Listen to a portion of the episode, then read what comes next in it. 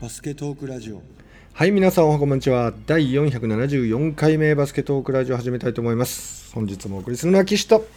モン吉です。どうもーこんばんは。こんばんは。6月9日水曜日0時35分というところでございますが、暑い。暑いね、本当に。今日はなんちょじゃこっりゃっていう。と仕事でね、外出る予定があったんですけど、はい。まあ、暑かったです。まさかスーツ着てですかいやー、スーツは着てないです。スーツはね、着なくて済んでよかったっていう感じだったんですけど、はい。まあスーツ着て行ってたらもう大変なことになってたぐらいでしたね、そうですうね。んちょっと車で動いては降りて、用事を済ませてはまた車に乗るっていうようなことなんですけど、うん戻ってきたらもう汗だくなるんですよもう車がもう暑くて暑くて、あうんー、止めてる間とかにそうなっちゃいますよね。そうあれはちょっととんでもなかったですうん。はいそっちも暑かったですか暑いです。うーん、まあ、体育館も暑いでしょうね、これうね。ーんうんもうそろそろねお互いのモン吉の選手とうちのとこの選手も夏順応していかないとそうですいけね。ないですよね。うんうんうんんうちは大学でうんアリーナなので、うん実は結構空調がですね、えいいの ついてんそのうだから逆に暑さ対策ができないんですよ。あー快適に練習はできるけど、うん9月からリーグ戦、例えば始まったとしてですよ、うんうんまだ9月の1、2週目ぐらいっていうのは暑いわけですよ。うんうんうんうんうんうんこういうのに弱いんじゃないかと思って、いやーきっちゃいな空調まあ、それがいいのか悪いのか、ちょっとよくわからないですけどほんまね。ね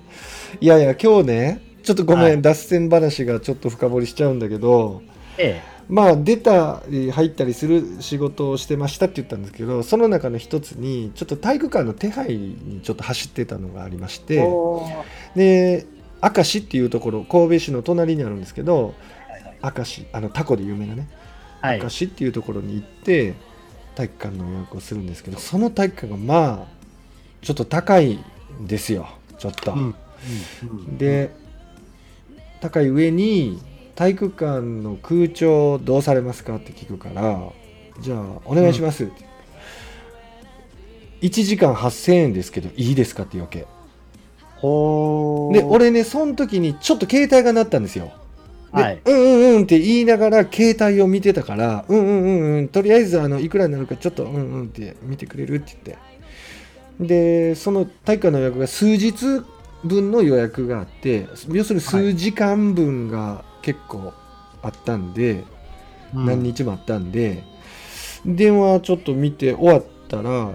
26万なんぼですって言われて体育館代とエアコン代で。でもそんなんできるわけないって言ってごめんって言ってまあ向こうにしたらねお客さんがうんうんって言ったから見積もりしてくれたんだけど ちょっとごめんって言って、いやそんなんするんですねうんううんん2面取れる体育館なんですけど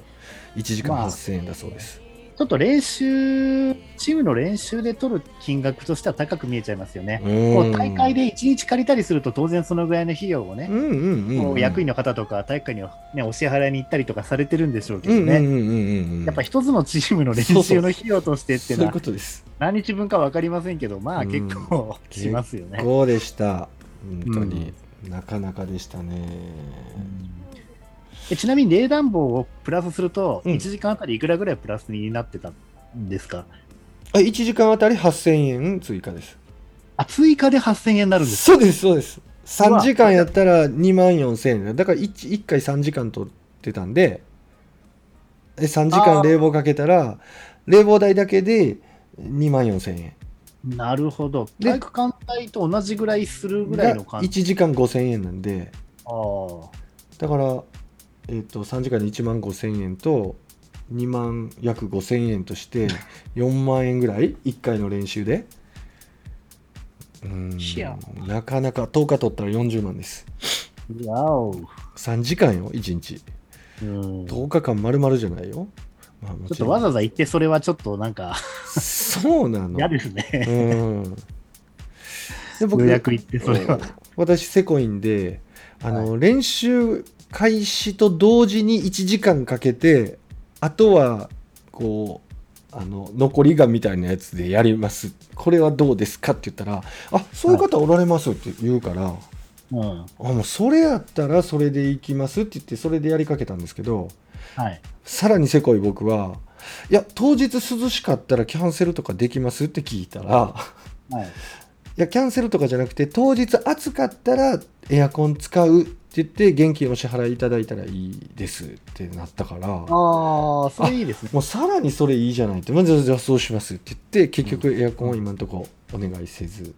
なるほど、なるほど、なるほど。ね、当日暑かったら1時間ガンガンにかけてくれって言って うん、でその後の2時間はもう頑張ろうっていうことですまあ、冷暖房はキャンセル効くということです ね。そういうことなんですさあ話はだいぶナイル川のようにぐにゃぐにゃといきましたが、はい、熱いインターハイ予選。いいですねあのー。ところどころで、うん、実は今日月曜日でしたけどね、てかもう火曜日になっちゃったか。うんうんうん今日もうん、あのー、2つの県で出場校が決まったりして、うんうんまあ、このコロナの影響で平日にまでうん結構予選がこうぶち込まれてるといううんうんうんうん現状があるようですけど、そうですねまあ、北は北海道から順番にうんあのご紹介しちゃおうという回でございます、うん今回は、いいですねはいはい。はい、北は北海道、まだです。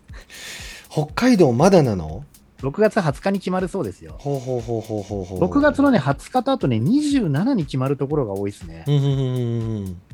ん関東はほぼ27に決まる感じですね。いそうなの関東早かったんじゃないや関東ね、遅いっすよ。あそうなのなんでかっていうと、うん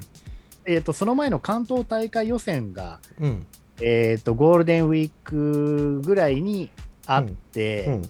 で、ゴールデンウィーク終わって、今ぐらいから、うんあの、県大会、地区大会がやっと終わって、県大会にそろそろ行くかなぐらいなんですよ、いつも。あちょっとごめんなさい関東事情が分からへんねんけど、はい関東大会予選っていうのが別に設けられてるわけそうです。インターハイ予選とは別で、そっちだったら近畿大会止まりの大会が一つゴールデンウィークぐらいにあって、はそれが終わってから今度インターハイ予選が始まるんですよね。あああそうなんですかだから地区で負けちゃうチームっていうのがゴールデンウィーク明けぐらいから5月の終わりぐらいまでの間で引退をして、県大会行くと6月ぐらいから7月の頭ぐらいまでの間に、はいえー、と県の代表校が決まるみたいなパターンなので、なるほど今年は6月27、東京、神奈川、千葉、埼玉、山梨、群馬、栃木、茨城、みんなほぼこの日程っぽいですね。ああなるほどはい、おーさすが関東スタッフやね分かりやすい、はいうんなるほどというわけで、はい決まってる都道府県から順番に行っていきますとで行すね、きましょう青森男女同じ学校です。え柴田学園。柴田学園これね、あの女子はうん確か出てるんですよ、もともと。ほうほうほうほうで、柴田学園ってこれ、共学化されて、前は柴田女子かなんかだったの、確か。あーなんか柴田聞女いた子ことあるぞ昔からちょこちょこ出てる学校うで、んうんうんうんうんうんで、共学になって3年目で、うんあの男子部もインターハイ決めたらしいです。えー、これちょっと話題になっててます。ほうほうほうほうほう青森だとね、うんまあ、青森山田とか、八戸厚生学んとか、うんうんうんうんうんねうんまあそういうところとかが、弘前実業とかね我々世代やったら、ねう、うんん、また新しい学校が出てきましたね。ねえ、はなるほど青森も激戦化してきております、バスケの人気上昇とともにねうんそうですね。うん八戸高校っていうね、うんあひ弘前高校っていう、あのー青森県で3本の指に入るようなね、うん進学校もインターハイに出てたりした年なんかもあったんですうけんど、うんうんまあいろいろここは変わるから面白いかもしれませんうんね。ねえ勢力図が動いておりますはい今日秋田が決まりまして、うんうんうんうん秋田県、えー決勝カードがですね、はいえーっと、能代科学技術、はい能代鍵うん能代鍵うん対、えー秋田西だったっけな、これ。秋田えーと西ですね。秋田西ですよね。はい。はい。えっ、と、97対71で能代科学技術。うんうんうんはい。えー、で、女子、えー湯沢湘北対大曲。うん。うん。うん。これも常連ですね。湯沢湘北が勝ちました。これは大曲で合ってんの大熊じゃなくて大曲だっいいけです。はい。うんうんうん湯沢湘北、もう大体これ鉄板ですね。うん。最近のうんうんうんそうやね。最近絶対出てくるね。うん。で、次ですね。えっ、と、岩手県。うんえっと、盛岡一律と女子は盛岡白百合学園うんうんうんまあてね。うんうんそして山形、うんうん鉄板で山形商業、山商。うん男子、うん米沢中央。米沢中央うんこれね、ん山形南は前お話ししたように最近ちょっと出れなくなってるんですよね。うんこれ、羽黒が台頭してからなんですけうど、んで羽黒って言えばね、うんあの、秋田であの、アンダー15で大活躍したあの選手がうんいるわけですけれども、うんうん、で結構強いチーム中学からいっぱい取ってる羽黒ですけども山形中央に決勝で敗れましてですねう、んうん、米沢中央が出てますで、羽黒高校と米沢中央の決勝のそのスコアとかいろいろ見てると、うん米沢中央4ピリで32点取ってるんですよえー逆転なん1ピリは確かね羽黒が2点リードぐらいうんうんうん2ピリぐらいで追いつかれるぐらいで3ピリ4ピリで確か話してるんですけど、うんうんうんうんそう4ピリで30何点取ってる、えーただスタミナのあるチームなのかうんなん層か攻が撃厚いのかかうんうんうんうんちょっと面白そうですね。確かにだって、羽黒だって、ウィンターカプラって結構勝ってましたよね。ベスト16ぐらいまで確か行ってたはずなんですよ。8だったかな。うんうんうんうんうん。だからちょっと面白いですけどうんね。うんうんうんちょっと組み合わせによるのかな、でも。うん絵に楽なんだなんだとかね、ああいうとこにぶち込まれちゃうとちょっとうんいいかもですけど、うん、確かにちょっと気になりますね、これは。うんうん、で、宮城県、えー仙台大明星と女子は清和学園、これも鉄板、うんうんうんうんまあ、決勝もなんかものすごいスコアで勝ってましたね、明星ねう。んね102対62っていうスコアになってますうん、まあ山崎一部君とかね、もうみんな、どんどん上級生になってって。そうですよね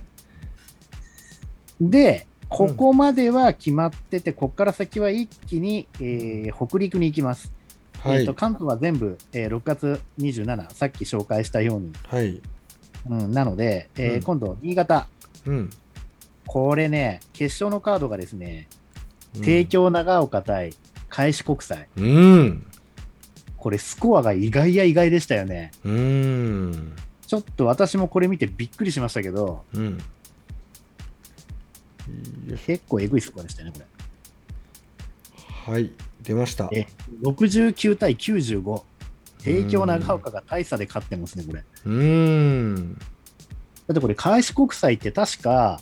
海外から日本に戻ってきた、あの、助川アンソニー選手とか、うんうんうん注目されてるようなね、うんまあ、ちょっとハーフ系の選手とかが結構いたりして、うんうん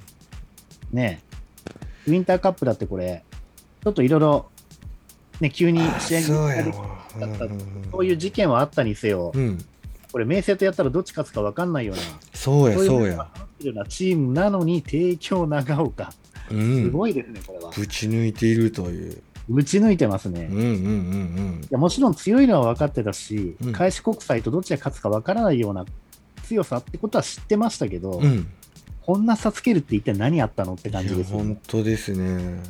何があったのか未だに分かりませんが、スコアはまあこういう状況でございまうす。ん、1ピリだけ拮抗してたよね同点29対あ29ーまあ、取りすぎやな1ピリ29対29だってそうですうね。んオフェンス能力ずば抜けてるメンバーが多いんでしょうね、これ。そうなんでしょうねで、これ北陸インターハイだからですかね、新潟が2県出れるよう、2チーム出れるようになってますよね。うんうんうんうんうん帝京長岡開志国際で女子が開志国際と新潟中央ということなうんんうんうんうでんうす、んうん開催地枠、なんじゃないかなと思いますけどね、うん、最近これ複雑だよねなんかちょっと分かりにくいです分かりねにくいねうんで、えー、とバスケ王最近バスケ王国の名を欲しいままにしている富山県、はいまあ、八村馬場のはい、ということうんで、えー注目の富山は高岡第一とはい龍谷富山まあこの辺はよく出てくるところですよねうんうんうんで隣の石川県は北陸学園と,、えー、とこれ何学園って言うんだっけ名前読み方忘れちゃったえーっこのと方というなんだっけ北陸学園と名前読み方忘れちゃった、これ。え金沢違います。あの、え漢字一文字の。こうっていう字書くやつ。大鳥あ、大鳥、大鳥でしたっけ大大鳥え鳥でも大鳥なんか全然出てないよね男子だよね石川県、はいい、石川県女子はい。あ女子は大鳥だねですね。はいはい。で、福井県が北陸と阿蘇は、これはもう鉄板。ふんふんふんふんふんふんで、長野県、えー東海大諏はアベック出場。すげえ今、こういう言い方するのかわかんないですけど、うーん男女ともに東海大諏はですね。すごいなこれ、東海大諏は、この前なんか、あの、県大会の1回戦でものすごいスコア叩き出して話題になってましたよね。あそうなん男子、えっと、男子、あのー地区大会じゃなくて県大会うだかわらほ、んまやえー300、 345対4そう、やめてあげこて何秒に2点、何秒に2点だっけ、なんか9秒だか10秒だか、なんかそれぐらいにワンゴールぐらい決めていかないといけないようなスコアですよね、これう。ーんほんで白馬の4点やめてあげてね、これでもコールドないところがまたね、バスケのすごいなちょっと悲しいところでもあるんですがう、ーんでもよっぽどの攻撃力なんじゃない ?1 回戦の345っていうのはこれた多分記録でしょうん、で、結局この得点が入った時以外は、うんボールをハーフまで運べてないらしいですからね、ああそうなんだそういう情報は入ってます。へえ1ピリ84対22ピリ76対03ピリ95対04ピリ90対2あのここまでやると今度、点取られたやメンバーって誰やねんみたいな話になってきほそうでん怖まいですやよね逆にねね。気まずい。うーんいや恐るべきは2試合目も177点取ってますからねそうなんですよね。ねえさらに怖いことに3試合目188点取ってますから ねとんでもないなほんまに本当恐ろしいですわ、これ。すごいうん、まあ手を抜いてないというね。うんうんうんでも相手の強さ分からずして頭から当たれっていう指示出してなきゃこれできないですよね。そうだよねうーんうーんまあ、見なくても分かるっていうのもあるとは思いますけ ど。うーんななんうんそうさだてな次、静岡県行きましょうか。はいはいお静岡県飛龍高校とうん浜川、浜松開誠館。うん愛知県中部大第一と安城学園男子はで女子は大岡のみうんで岐阜県富田高校と岐阜城、おうで三重県があれちょ最っ近んちょっと待ってね。えっと、ちょ、ちょっと待ってね。ごめんなさいね。OK、はい OK、追いつきました。はい。で三重県が、うんえー最近よく、うんあのーマグロさんの動画とかでよく上がってくるうん津工業、うん。うんそれと四日市メリノール来ましたね来ましたね。まあ中学ね強かったね。うん、リクルート成功してると思いますよ。で大川は大川であの福王選手ねうん。早くも話題になってますね。おおエ。リノールから行った。うんうんうんうんで、次、滋賀県。あえっ、と、草津東。うん。はい。男女ともに草津東。ああ、高専はと思ったけど、決勝まで来て64対71と。草津東2年ぐらい前もなんかウィンター出てますよね。あ、出てましたか。はい。ちうん、ょっとね、うん最近強くなってきてる学校だと思いますうので。ーんそうだねほんで逆に高専の方がちょっと勉強シフトしてんのかなうん。うんカトリックなんとか高専でしたっけなんか学校名がなんかそんな感じになってそうましでたよね、すよね学力も高いんでしょ結構ああ、そうかもしれないですうね。ーんで、京都、えー、なんと東山が負けまして洛う南。今ん年は京都聖火と。うんうんうんうんうんうそんして兵庫県。はいこれね、うん私も動画見ましたけど、見ましたか見ちゃいました。うんうんうんうん頑張ってましたけどね、育英ね。そうやねあ最後やっぱちょっとテーブス選手が、そうやねあれに1対1ガンガン来ましたうね。ーん1対1というか、なんというか。そうさっき結果いくいっちゃいましょうか。うんう報ん徳学園とうん女子は一三尼崎と。うんうん。そうですね。ちょっと兵庫膝おい元なので、はえい。っと1位が報徳で、2位が育英、3位が、えー三田商成、4位が神戸科学技術と。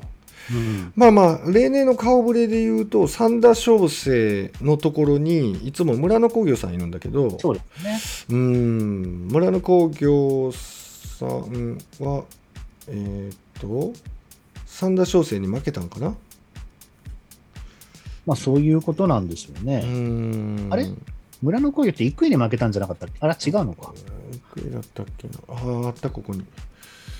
えーっとえーっとえーっと出ましたよとああそうだね多分そうだね裏あちょちょっと待ってくださいねここちょっとちゃんと見ておきたいですねよいしょあったあったあったあったあ郁恵ですねね。だかうんら、三田小生は、確か感覚とかその辺のグループでしたっけなんだっけそうですね。たそこで上がってきた感じ。。三田小生はね、一山のところですね。あ、一山のところか。うーん。うんまあ、でも全体的にこう差がなくなってきたんで、うんうんうんうん。ヒヤヒヤする一方で面白いとは面白いですうね。ーん。うん。そうなんですよね。で、まあちょっとゲームを見たんですけど、はい。やっぱりね、えっ、と、まあ、報徳学園留学生がいないんですよね。うん。今年は。で、えっと、そんな中なんですけど、2年生のトリオがすごい優秀ですよね。ううーん。ん、そう、テーブスルカ、それから溝上啓太、それから小林宏斗、この3人がね、ちょっと、すごい安定してますね。しかも2年生で、バリバリに出ているという、これ、来年も末恐ろしい3枚かなそうですね。メンバー変わんないですからね、そ主力うではすね。よでここにねインサイドポンと入ってでも来たらもうえどえらいことになるんじゃないかなと思ってうん。ちょっと、まあね、育英 OB で悔しい反面、まあ、兵庫としてはこれちょっと楽しみだなっていうところもあります。うん。うん、で、育英はあれですよね、やっぱテーブス・ルカ君止めれないね、なかなか。あうあ。ん、あのアタックがピックアンドロールも上手やし、なんかいろいろこうつき方を変えるとか、守り方を変えて、ピックアンドロールに対するこう守り方を変えて、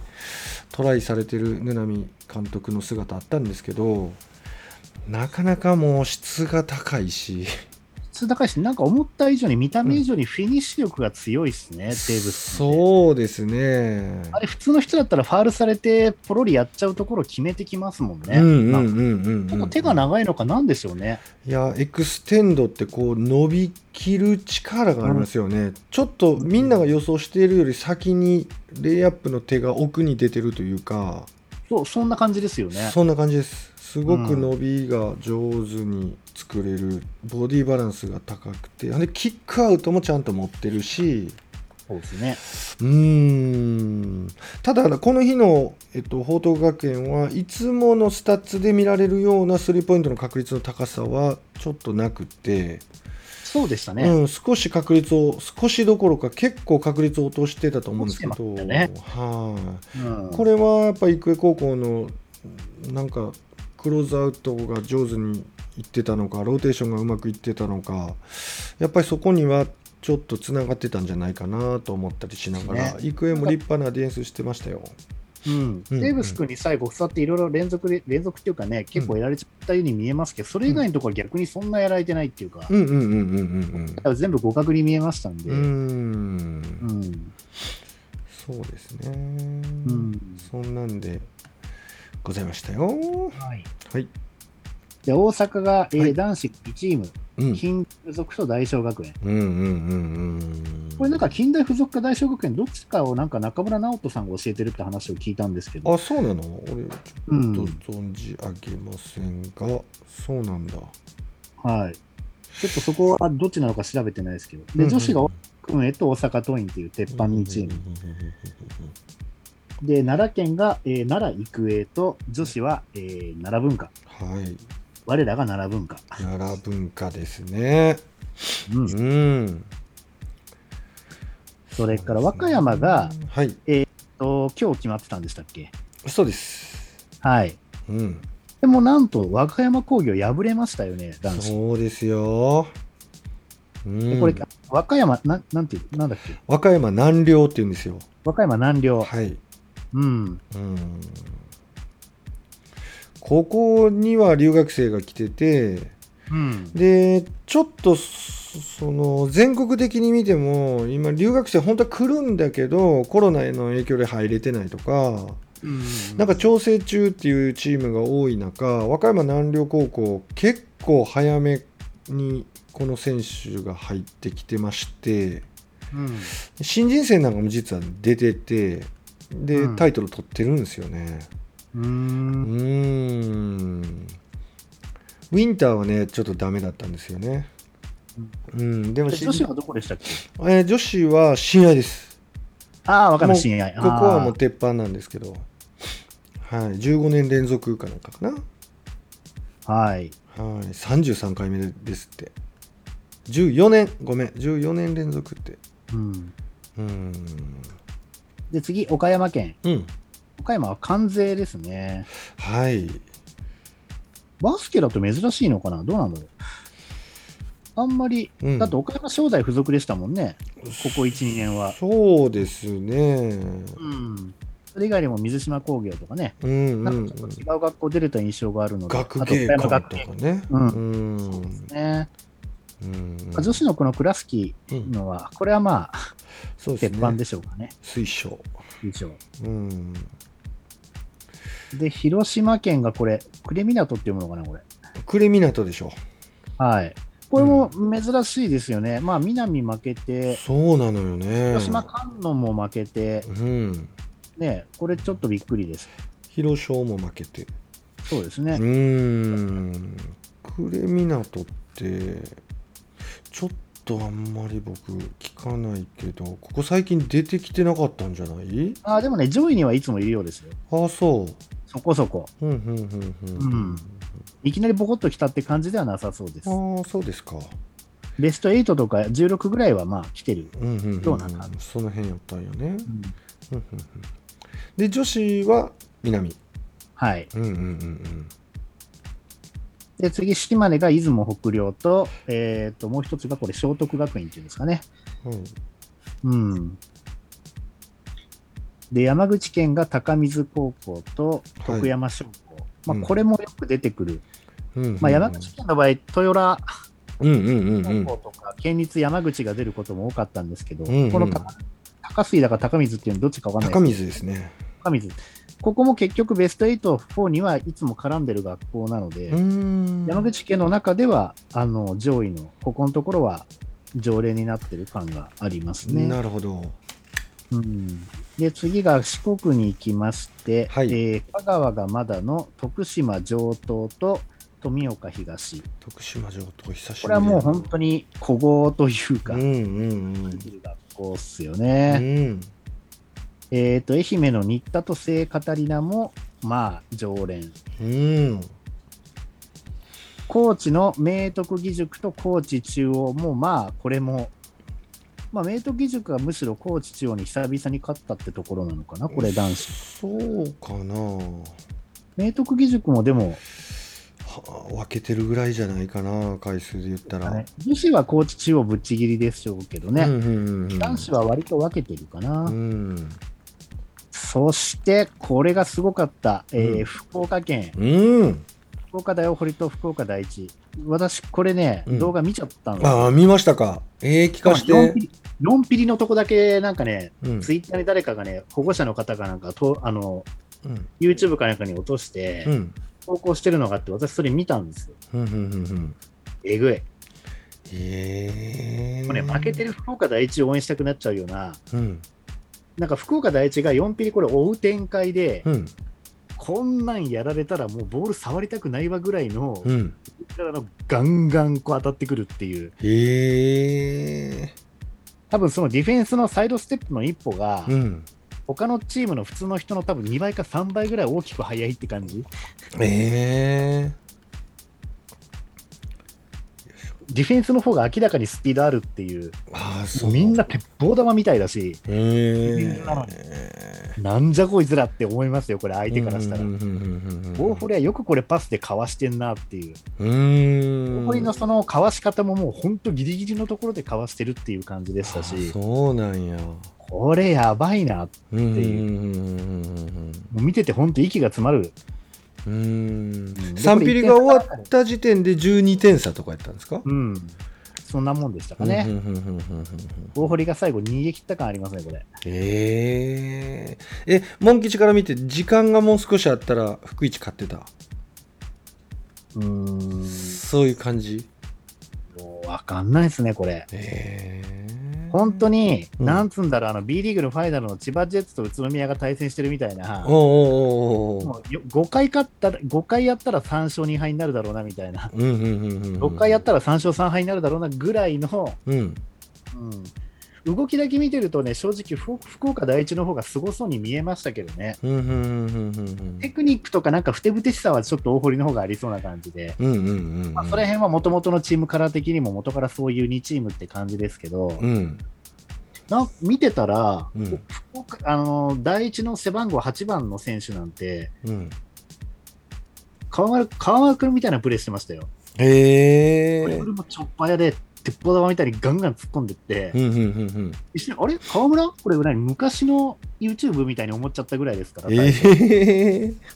ただちょっと、うんあのスピードといい身体能力といいディフェンスのあれといいすごくいいんですけど、シュート力が例年に比べるとちょっとないのかなって感じでしたね。うんうんうんうんこういう展開でものすごいスピードでディフェンスでこうボールをカットして速い展開でスリー打つんですけど、うんそれがなかなか入んなかったんですよ。うーんあれ1本でもい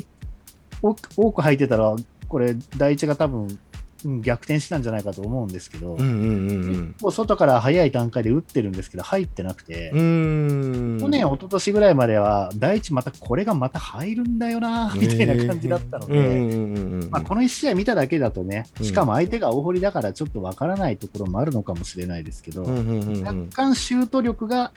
ちょっと例年より落ちちゃってるのかなっていうような、なるほまあど落ちてるというよりは勝負強さ的な部分というのがちょっともしかしたらタレント不足っていうところからしてもですね、うんうんうんっていう感じですかうんね。うん現代版能代工業的な感じなんで、うん将来的に活躍するのは大堀の選手になっちゃうんだろうななんていうふうには思いましたけうど、んなるほどまあ、第一はまあとにかく鍛えられてんなーっていう感じ、すごいねうん、もへえうなんかひたすら修行させたような、 うん、もう彼の動きを見てるだけで練習がどれだけきついかが分かるっていうう、んうんうんうんね、なんか第一のことばっか喋ってますけど、なんかもうそういう印象、いやだから大堀が勝ってるのに、第一の印象の方が強いんですよ、4ピリは。持ってるからだと思うんですけどう、んうんうんうん、実際追い詰めてましたからうんいね。やいやほんまに28対17だって4ピリ、うん福一が11点取ってそうだから 1, 1ピリ、2ピリ見てたらまた印象も違うかもしれる、ないですね。うんうんうんうんフルで上がってくるのもあるから、ちょっとどっかで見てみようかと思ってますけど。うんうんうんうんうんで、女子が福岡大附属若葉。若葉やねんなこれ成果じゃないんだね福岡じゃないですね。あのね、うん反則級のでかいうんセンターとって話題になってましたけど。えどこどこで、東海大福岡。東海大福岡に行ったあのでっかい子去年ウィンターカップ確かそっちが出て、しかもなんかあまりにもでかい留学生がいて反則だ的な話になってうんうたじんうゃないんですか。うんうんそう。だあれがちょっと結局負けたんかっていうところですね。そういうことか3位になってんもで、うん佐賀県が佐賀東と佐賀北。んなうんうんうんで、えー長崎が今日決まって、うんうんこれも長崎にし負けましたね。うん大会学園だったかな最下位学園ね男女ともにえー、っといや違いますね女子は、あ、そっか、女子鎮は西鎮西学院だ。うんで、これバレーボールの地で熊本の鎮西とはまた違うっぽいですうね。んうんうんうん長崎だから、長鎮崎西だから学院っていう、ややこしい。ややこしいねまあ、北陸と北陸学院みたいなもんか。うんうんうん県が違うけど、なんか名前の頭が一緒みたいな。そうやねで男子が西海学園が、え3戦全勝。うんえー、西海学園佐世保工業、慶保、それから長崎西が、えー決勝リーグ戦ってまして、ってことです。長崎西が、えー西南、あ、せその災害学園に119対74で敗れてるというね。うーんうん女子もね、長崎女子とかね、本当名門ですけど、うんまあ、これだと3位になっちゃってますね。鎮西学院1位、2位がう、んえー長崎西、3位が長崎女子みたいになってますね。うーん鎮西学園初優勝ってそうですうーね。んうん。うんまあ、こういうのが出てくるのもまた面白いところかもしれません。うんさて、それで、えー、と、熊本、あ、違う、えー、と、大分県が柳ヶ浦と明豊。うん明豊って確か甲子園でね、野球強かったところですよね。そうですねうん。うんうんうんうん確かね、留学生みたいなのも時々いるチームですよね、ここね。男子はそうそうそうそう負けちゃったみたいだけど、柳ヶ浦に。うーんで柳ヶ浦は大東カップとかで何年か前とかに見たことあるんですけど、うんいつもね、大きい選手がいなくて小粒な印象なんですよね。うんうんうんうんうんだから大分遠方にもし留学生がまだいるとしたらどうやって勝ったのかはちょっと知りたい、興味があります。うーん確かいにないのかなうんうんうん女子はいるのかもしれないですけどね。うんうーんで、熊本が九州学院。熊本が九州学院はいで、女子が、えー熊本商業。あ、珍しいな、これ。うん熊商ってそんな聞かないもんな、女子。聞かないねで最宮近崎はどこだった熊本女子って熊本の女子ってど国こだ府とか熊本国府うわちょっと古いいや、でも、その辺だったような気もしますけど、その辺やんな熊本第二な、なんかそういうとこだったのかな、なんだろう。ん熊本商業かはいで、鹿児島県が仙台と鹿屋女子。うん鹿屋女子、うんで、沖縄県が富城と小六。うんうんうんうん最近、江南勝てないんですよね。決勝カードが最近、富城と江南がずーっと連続で続いてるんですけど、うんうんここのとこ富城が勝ってますね、いつも。うんうんうんうんうんうんうん。うん女子は六未来校か江南江南3位か本当だねうんうんうんうんで女子がおろくとうん。っていうことですね。未来工科って昔の中部工業だよね。未来効果はそうです。えー未来工科と、えっ、と、これ、富城でどれぐらいのゲームやってんの ?66、89か。うん。79